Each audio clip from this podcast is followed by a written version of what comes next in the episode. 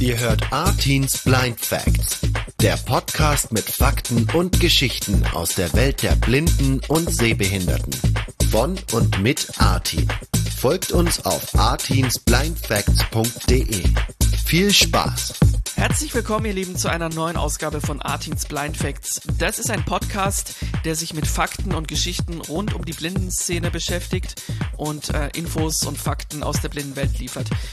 Letztes Mal hatten wir ja schon Katharina mit im Gespräch und da ging es um das Thema Fernsehen, äh, wie ich im Fernsehen ähm, als DJ performe. Ich bin ja auch als DJ unterwegs und ähm, heute habe ich den nächsten spannenden Gast bei mir, beziehungsweise die zwei spannenden Gäste. ähm, wir fangen einfach an mit Jakob. Er ist heute mein Co-Moderator heute in der Ausgabe von Artins Blind Facts. Jakob, schön, dass du da bist. Yeah, hi Artin. Ja, ich bin ein spannender Gast. Vielen Dank.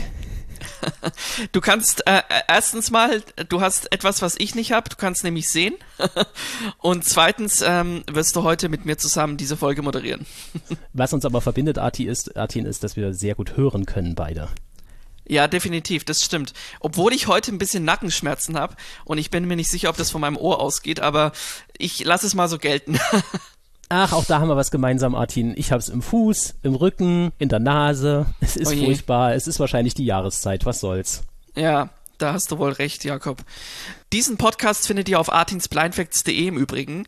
Und Jakob, du hast ja jetzt eine Einstiegsfrage mitgebracht. Eine Frage, die du an mich stellen möchtest. Jetzt bin ich aber gespannt. ja, natürlich, weil Blind Facts, ja, ist ja auch ein bisschen so der Blick auf, und den Blick meine ich jetzt wirklich mit Augen gemeint, ähm, auf Menschen mit Sehbeeinträchtigung. Und da bist du jetzt ja an erster Stelle in dieser, in unserer Zweierkonstellation hier. Mhm. Ja, Artin, und natürlich habe ich mir die Frage gestellt, wir sprechen ja gleich über Katrin Langsiepen, wenn ich über sie recherchiere, dann gehe ich klar natürlich ins Internet, gucke mir YouTube-Videos an ähm, und lese Statements von ihr und so weiter. Wie bitte machst du das? Ja, spannende Frage. Also Katrin Langensieben, muss man dazu sagen, ist EU-Abgeordnete, ähm, arbeitet für die Grünen im EU-Parlament und vertritt dort die Rechte von behinderten Menschen unter anderem. Und äh, aufmerksam geworden bin ich tatsächlich über Facebook auf sie ähm, durch eine ja durch einen Facebook-Kontakt. Da wurde mal ein Beitrag von ihr geteilt und ähm, da habe ich dann gelesen quasi, ähm, dass sie da ein großes Statement zum Thema Inklusion und Barrierefreiheit gesetzt hat und so bin ich auf sie aufmerksam geworden, habe dann ein bisschen recherchiert äh, und bin dann also fand fand ihre Arbeit und finde ihre Arbeit natürlich immer noch mega spannend. Ja. Ich finde das total spannend. Natürlich hast du das recherchiert und bei Facebook gelesen und so. Wenn ich das so höre, würde ich überhaupt nicht denken, dass du gar nicht sehen kannst. Ja, du kannst so hervorragend mit den Plattformen umgehen und auch im Internet umgehen. Aber nochmal in Zeitlupe erklärt, Artin, was bedeutet das? Wie geht Facebook für Blinde? Ähm, also es ist im Prinzip immer das Gleiche. Mm, also es ist so, dass wir Blinden haben eine Software, sei es JAWS oder NVDA. Ähm, NVDA ist die kostenlose Version und JAWS ist die kostenpflichtige Version. Ein Screenreader, eine Software ist das, mit einer Sprachausgabe ausgestattet und einer Hardware namens Braille Display oder Braillezeile. Die wird per USB angeschlossen an den Computer und dann kann man quasi alles was ein Sehender macht, theoretisch als Blinder auch machen, nur keine Bilder gucken. Äh, also man kann Texte lesen, ähm, man kann im Internet äh, auf Seiten, Webseiten surfen, ähm, googeln und E-Mails beantworten, alles, äh, was möglich ist.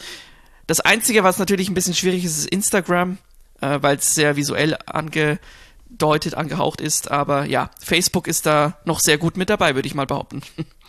Wenn du das jetzt so beschreibst, dann denke ich, das ist wahrscheinlich so ein bisschen wie die Computerwelt, bevor Windows erfunden wurde. also es gibt ja jetzt immer. Da noch so war ich nicht auf der Welt tatsächlich.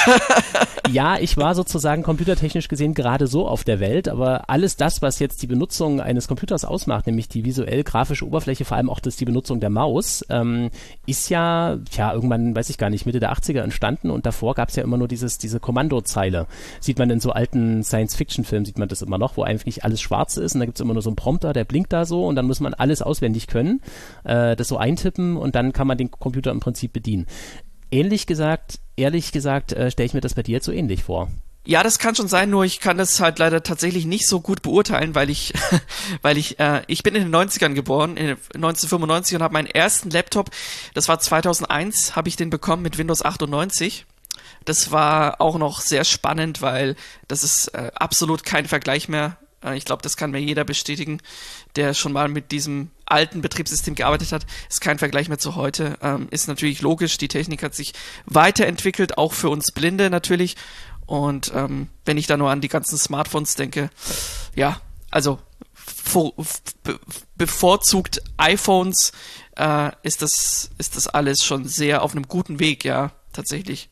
Genau. Und sag mal, auf dem iPhone funktioniert es dann praktisch genauso. Da gibt es auch so eine Art Screenreader, der dir dann vorliest, was da gerade auf dem Display ist? Oder wie kann ich mir das ähm, vorstellen? Ja, im Prinzip schon, genau. Aber das, äh, die Sprachausgabe nennt sich VoiceOver und die ist standardmäßig auf jedem iPhone installiert. Also jeder Mensch, der ein iPhone besitzt, der hat diese Sprachausgabe, die ist nur nicht äh, aktiviert bei ihm, ähm, weil, weil als Sehender braucht man die nicht.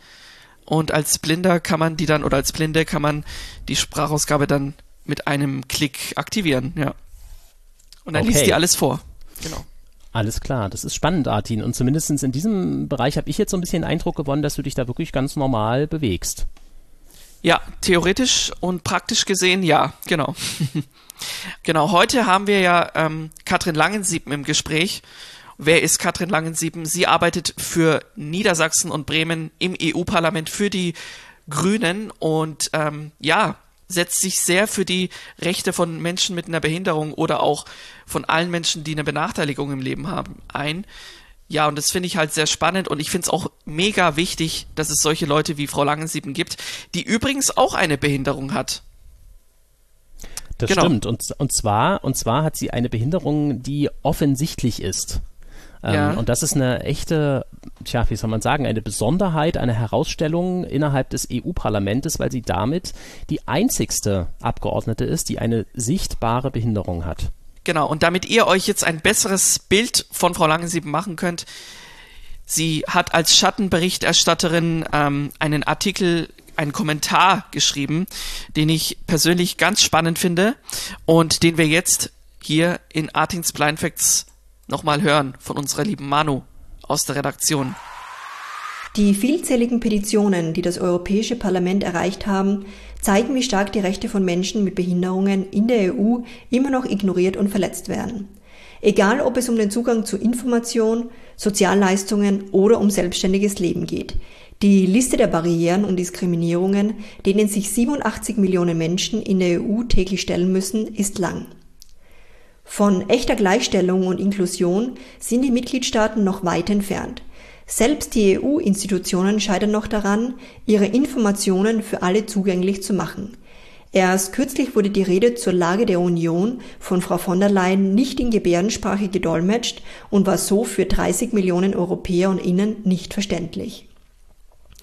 Das Europäische Parlament fordert die EU-Kommission und die Mitgliedstaaten daher noch einmal nachdrücklich dazu auf, die Umsetzung der UN-Behindertenrechtskonvention endlich ernst zu nehmen. Das bedeutet, bestehende EU-Richtlinien zur Barrierefreiheit von Produkten und Webseiten und mobile Anwendungen konsequent umzusetzen. Das bedeutet, die Rechte von behinderten Frauen und Mädchen zu stärken, die in ihrer Lebensrealität doppelt diskriminiert werden. Das bedeutet, Eltern behinderter Kinder und Jugendliche zu unterstützen und ihnen nicht immer Knüppel zwischen die Beine zu werfen, wenn sie für die gleichberechtigte Teilhabe ihrer Kinder kämpfen. Dafür brauchen wir unabhängige Überwachungs- und Anlaufstellen für Menschen mit Behinderungen, an denen es in einigen Mitgliedsländern wie beispielsweise Rumänien fehlt. Es bedeutet aber auch neue Vorhaben wie die EU-Strategie zugunsten von Menschen mit Behinderungen und den neuen EU-Behindertenausweis ambitioniert voranzutreiben. Ein gegenseitiges Anerkennen der nationalen Begriffe von Behinderung zu garantieren und eigenständiges Leben, Assistenz inklusive Bildung und Arbeit zu fördern. Die EU muss die Mitgliedstaaten gezielt dabei unterstützen, von abgeschotteten institutionellen Lebensmodellen wegzukommen und dafür in Teilhabe in einem barrierefreien Umfeld zu investieren. Die Pandemie hat uns gezeigt, wie schnell die Rechte von Menschen mit Behinderungen gewollt vergessen und untergraben wurden. Umso wichtiger ist es, dass Menschen mit Behinderungen und ihre Vertreter und Innen in entscheidenden Gremien eingebunden werden. Das gilt auch für die vom Europaparlament geforderten Zugangsstellen für Menschen mit Behinderungen und die EU-Agentur für Barrierefreiheit. Artins Blind Facts. Das war ein Kommentar von Katrin Langensieben gelesen von der Manu aus unserer Redaktion. Vielen Dank. Und falls ihr den Begriff Schattenberichterstatter oder Schattenberichterstatterin noch nicht gehört habt, so wie wir, dann gibt's da einen ganz interessanten Wikipedia-Artikel dazu, den wir in unseren Shownotes bei Artins Blind Facts verlinkt haben in dieser Folge, ähm, sowie auch die Website von Katrin Langensieben. Und jetzt haben wir Katrin Langensieben bei uns im Gespräch. Hier in Artins Blind Facts. Frau Langensieben, schönen guten Tag. Vielen Dank, dass Sie sich die Zeit genommen haben und herzlich willkommen. Hallo, guten Tag. Ich freue mich sehr. Ja, ähm, ich habe es ja gerade schon erwähnt, Sie vertreten die Grünen im Europaparlament und zwar für die Bundesländer Niedersachsen und Bremen. Und zwar mit dem Ziel, dort für ein soziales und inklusives Europa zu kämpfen. Wie sieht Ihrer Ansicht nach denn ein soziales und inklusives Europa aus? Ja, ein inklusives soziales Europa. Wir kämpfen ja, ähm, ja nicht nur ich alleine, sondern auch mit meinen Kollegen im Sozialbereich äh, für Mindeststandards, für soziale Mindeststandards, ganz aktuell gerade für einen europaweiten Mindestlohn. Ähm, wir kämpfen für eine soziale Grundsicherung, also dass wir wirklich eine Art von äh, Hard Facts und Standards haben. Die haben wir bisher in der Europäischen Union nicht die ja dann allen Menschen zugutekommt, also auch Menschen mit Behinderung in der Europäischen Union, in den europäischen Mitgliedstaaten. Ähm, das ist dann auch ein inklusives Europa, also ein inklusives Europa, wo, wo wir eine inklusive Gesellschaft haben, nenne ich es immer, wo alle Menschen teilhaben können, wo niemand, ähm, also auf Basis der UN-Behindertenrechtskonvention, ausgegrenzt wird, um es jetzt mal ganz ähm, mag pathetisch klingen, aber vielleicht ganz verkürzt darzustellen. Also dass Menschen, die ähm, in Einrichtungen arbeiten, in Werkstätten arbeiten, dass die einen Arbeitnehmerinnenstatus haben, also alles, was der UN-Behindertenrechtskonvention beispielsweise entgegensteht, dass die Mitgliedstaaten das ändern und ähm, wir hinkommen. Das ist ein langer Weg, das passiert nicht von heute auf morgen. Ähm, ja, eine, eine Art gleich oder eine, eine gleichberechtigte Teilhabe schaffen. Jetzt haben Sie es ja gerade schon gesagt, Inklusion, dass jeder das Recht auf Teilhabe in unserer Gesellschaft hat und ähm, es keine Ausgrenzung gibt. Das ist so auch so meine Interpretation. Sie kämpfen hierbei auch für die Rechte von Menschen mit einem Handicap, also mit einer Behinderung. Kurz an der Stelle, ich ähm, bin selber auch blind. Ähm, wenn Sie das jetzt so hören, Behinderung und Handicap und Inklusion, woran muss denn ähm, vielleicht ganz konkret noch gearbeitet werden, damit dieses Ziel in Deutschland jetzt auch erreicht wird? Hm. Naja, ganz konkret haben wir es ähm, ja immer im Bereich Mobilität, ähm, dass die Bahnhöfe nicht ähm, barrierefrei sind. Das sind vielleicht die großen Bahnhöfe, aber nicht in den kleineren Städten oder mittelgroßen Städten. Ähm, dass man sich immer eine Assistenz, ähm, ich sag mal, zeitnah äh, buchen muss, äh, um dann reisen zu können. Das ist häufig ärgerlich, wenn dann die Assistenz in dem Moment nicht da ist. Ähm, das wollten wir verändert haben. Das war jetzt ganz aktuell im äh, Europäischen Parlament ähm, eine Diskussion und ein Beschluss. Das war im Verkehrsausschuss. Ich bin im Sozialausschuss für Soziales und Arbeitsmarktpolitik und ähm, ich befasse mich konkret mit der Arbeitsmarktsituation für Menschen mit, mit Behinderung im Europä in der Europäischen Union.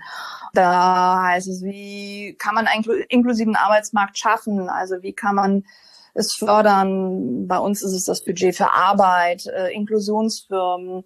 Ähm, wie können wir es schaffen, dass Werkstätten ähm, auslaufen, weil sie dem Artikel 27 zuwider sind äh, oder entgegenstehen? Ähm, wie kann man Arbeitsplätze harmonisieren?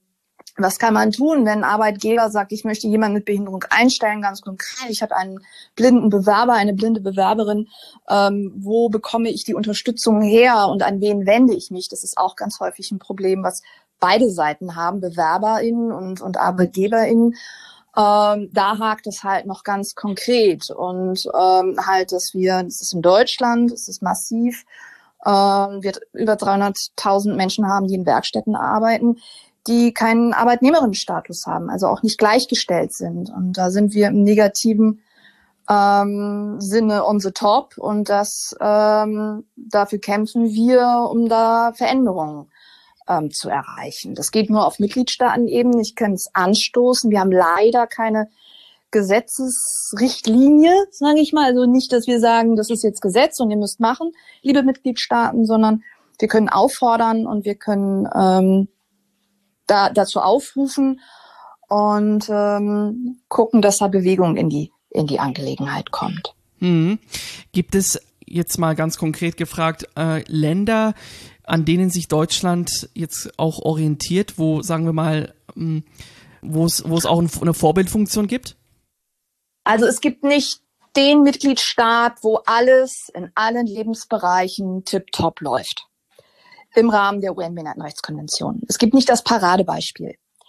Ähm, man kann aus unterschiedlichen Ländern, äh, unterschiedlichen Lebensbereichen sagen, okay, in Finnland läuft die Mobilität besser, da ist die Barrierefreiheit, wenn es ums Reisen geht, da funktioniert es besser, da ist es UN-konformer. In der Oststeiermark ist es so, dass ähm, da der inklusive Arbeitsmarkt etwas besser läuft, dann können wir uns da ein Beispiel nehmen. Oder auch Spanien im Bereich Arbeit läuft es etwas besser.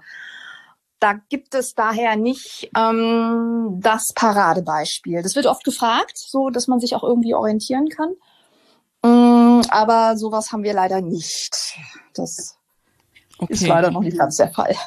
Wie kann denn jeder Bürger bei uns ganz konkret dazu beisteuern, damit das Ziel von Inklusion oder auch von Gleichberechtigung erfüllt wird?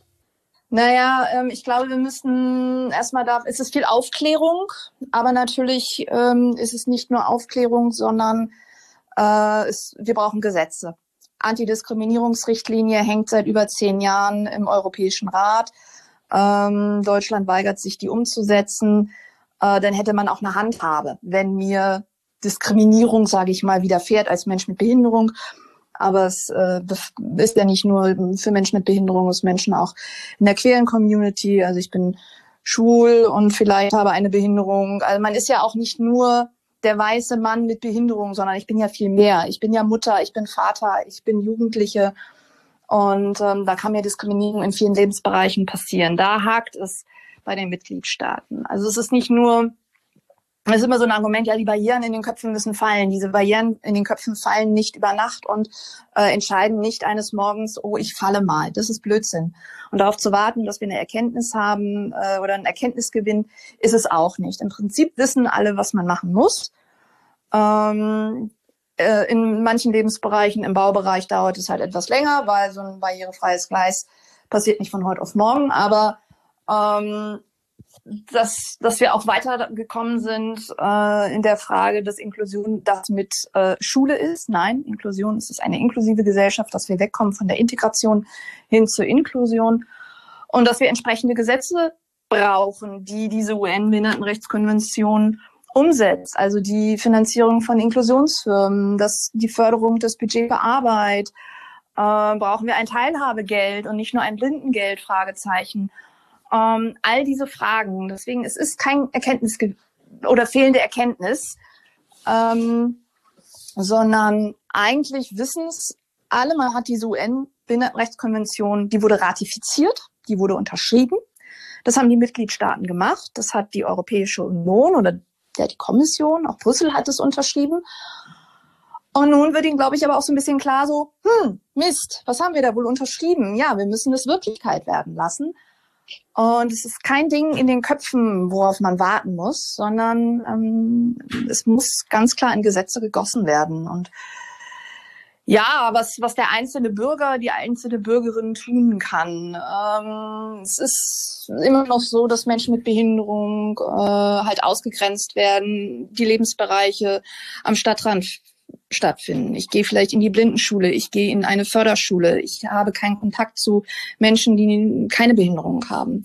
Also das gemeinsame Miteinander, ähm, das gemeinsame Miteinander lernen, auch wirklich lernen. Ähm, mir hat mal eine gehörlose Frau gesagt, ähm, ich möchte nicht nur unter behinderten Menschen oder gehörlose Menschen sein, sondern auch mit äh, nicht behinderten Menschen, um die ähm, Sprache der nicht behinderten Menschen zu lernen. Also wie kommuniziert man untereinander? Und das kann ich halt nicht nur in meiner eigenen Bubble, sage ich mal. Und auch ich weiß ja nicht, wie Ich mache ja auch Fehler im Umgang mit gehörlosen oder blinden Menschen. Ja, wir machen alle Fehler untereinander. Das ist ja jetzt auch erstmal nichts Tragisches. Ähm, und das ist, das ist so, wo man, wo man ansetzen muss. Und das fängt im, im Kindergartenbereich, ähm, fängt es ja schon immer gut an. Mhm. Und dann hört es in der Schulzeit auf oder nach der Schulzeit. Dann sind diese Menschen weg in der öffentlichen Wahrnehmung. Und dann tauchen die nicht als Fernsehansagerin auf oder sie tauchen nicht als Journalistin auf. Also Menschen mit Behinderung und Medien finde ich immer eine ganz spannende Geschichte. Wie barrierefrei ist ähm, das Netz, wie barrierefrei ist Social Media. Da arbeite ich jetzt gerade im Binnenmarktausschuss ähm, an, an wichtigen Themen, um zu sagen, ey, ich will vielleicht ein Insta-Live machen, aber das ist für blinde oder gehörlose Menschen, ist es überhaupt nicht richtig barrierefrei. Äh, jedenfalls nicht so schnell und flexibel, wie es ein nicht behinderter Mensch möchte. Ähm, da können wir auf EU-Ebene wieder gehen. Ich bin keine Freundin von, von abgeschotteten Einrichtungen. Ich glaube nicht, dass wir somit das gemeinsame Miteinander erlernen und, und ein Selbstver eine Selbstverständlichkeit erleben werden. Ähm, daher es bewegt sich schon einiges, aber wir sind da noch lange nicht dahin da, wo wir wollen. Sehr interessantes Gespräch bisher und jetzt haben wir sehr viel über die Problematik gesprochen, aber gibt es auch schon sowas wie äh, Teilerfolge im Bereich Inklusion? Teilerfolge. Ich guck, ich überlege mal. Ähm, ich glaube, äh, erstmal aus, aus meiner Sicht ganz privat gesprochen, ich war ähm, sehr erleichtert, als die UN-Behindertenrecht Behindertenrechtskonvention ratifiziert wurde und wir die Inklusion hatten und nicht mehr die Integration. Und ich sage mir mal ganz äh, provokativ, ich mich nicht mehr bemühen musste. Ich musste nichts mehr leisten, um Teilhabe oder um teilnehmen zu dürfen. Das war für mich als Mensch mit Behinderung erstmal ein großer Schritt. Und ich glaube schon, dass wir im Bereich Schule, dass auch das Thema Inklusion nicht mehr zurückzudrehen ist. Es ist manchmal ein Rollback und du hast Lebensbereiche, wo man denkt, verdammte Axt, da müssten wir weiter sein. Aber ich sehe, man kommt aus der Nummer nicht raus. Also das kann man vielleicht so ein bisschen den Gegnern sagen und Gegnerinnen, die meinen, das geht alles gar nicht. Ähm, dafür haben wir viel zu viele Aktivistinnen, dafür haben wir die inklusive Beschulung. Nicht so, wie wir sie möchten, aber sie ist schon mal da. Und da, da fangen wir im Kleinen an. Aber wir brauchen auch ganz klar politische Teilhabe von Menschen. Ein großer Erfolg war ganz konkret, Menschen, ähm, die unter gesetzlicher Vollbetreuung standen, haben das Wahlrecht. Das war ja in Deutschland ähm, ein Riesenkraftakt, bis die Menschen das Wahlrecht bekommen konnten. Das musste erklagt werden über das EuGH und nachher über das Verfassungsgericht. Wahnsinn. Und wir haben immer noch leider in der Europäischen Union den Fall, dass wir 800.000 Menschen haben, die kein Wahlrecht haben. Das ist ein nicht hinnehmbarer äh, Umstand. Also jetzt ist es aber auch wieder, okay, vom Gesetz her haben die Menschen das Wahlrecht.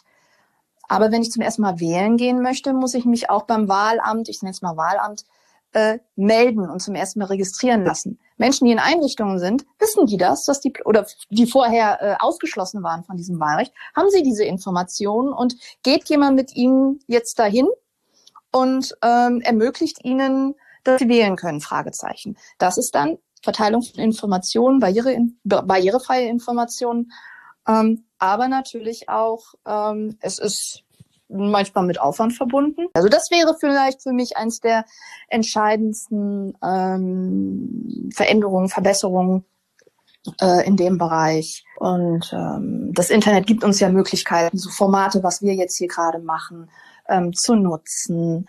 Mhm. Ähm, und, und auch Ansprechpartner zu finden. Als ich 16 war, da gab es kein Internet, da war ich auf dem Dorf und da war ich irgendwie die Einzige mit Behinderung und dachte, schöne Scheiße, ich bin hier die Einzige, wo sind die anderen?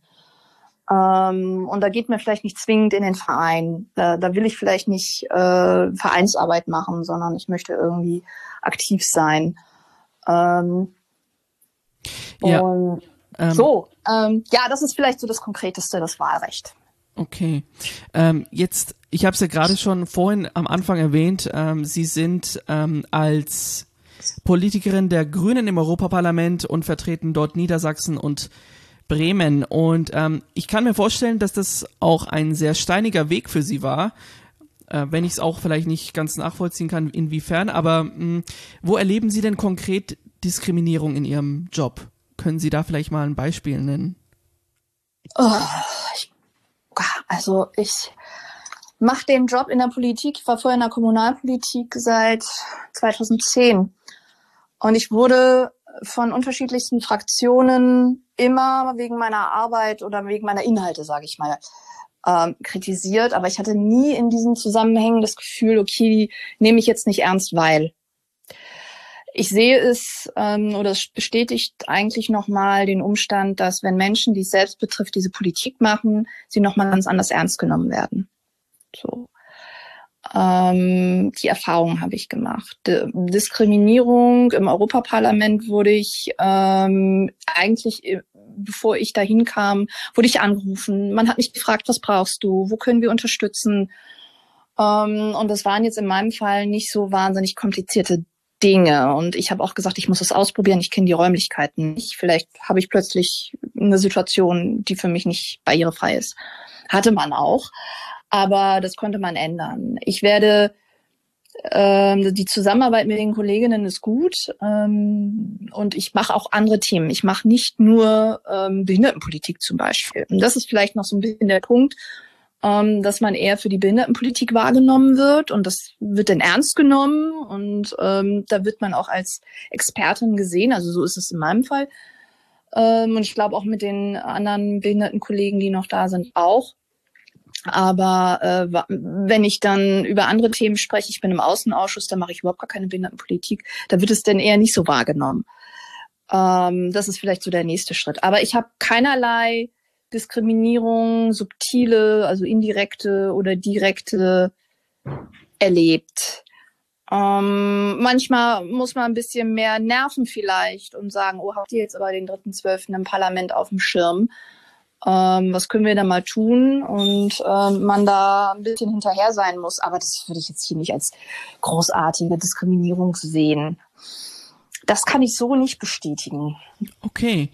Frau Langensieben, das ist ein sehr, sehr interessantes Gespräch und ich habe sehr viel Respekt vor Ihrer Arbeit. Vielen, vielen ja, Dank. Dank. Vielen Dank. Ja, also viel zu tun. Ich glaube, das ist ziemlich deutlich geworden. Ein ganz herzliches Dankeschön an dieser Stelle nochmal an Katrin Langensiepen für ihre ausführliche Bereitschaft, uns hier ein Interview zu geben. Tja, Artin, und ich würde sagen, Blind Facts ist damit ganz wesentlich bereichert nochmal. Genau, wir sind damit mit am Ende dieser Ausgabe von Artins Blind Facts. Äh, checkt gerne diese Folge auf unserer Website www.artinsblindfacts.de. Jakob, ich danke auch dir ganz recht herzlich für deine Zeit heute und dass du dabei warst. Hat mir sehr viel Spaß gemacht. Geht mir genauso, Artin. Vielen lieben Dank und immer wieder gern. Wir hören uns. Bis bald. Tschüss.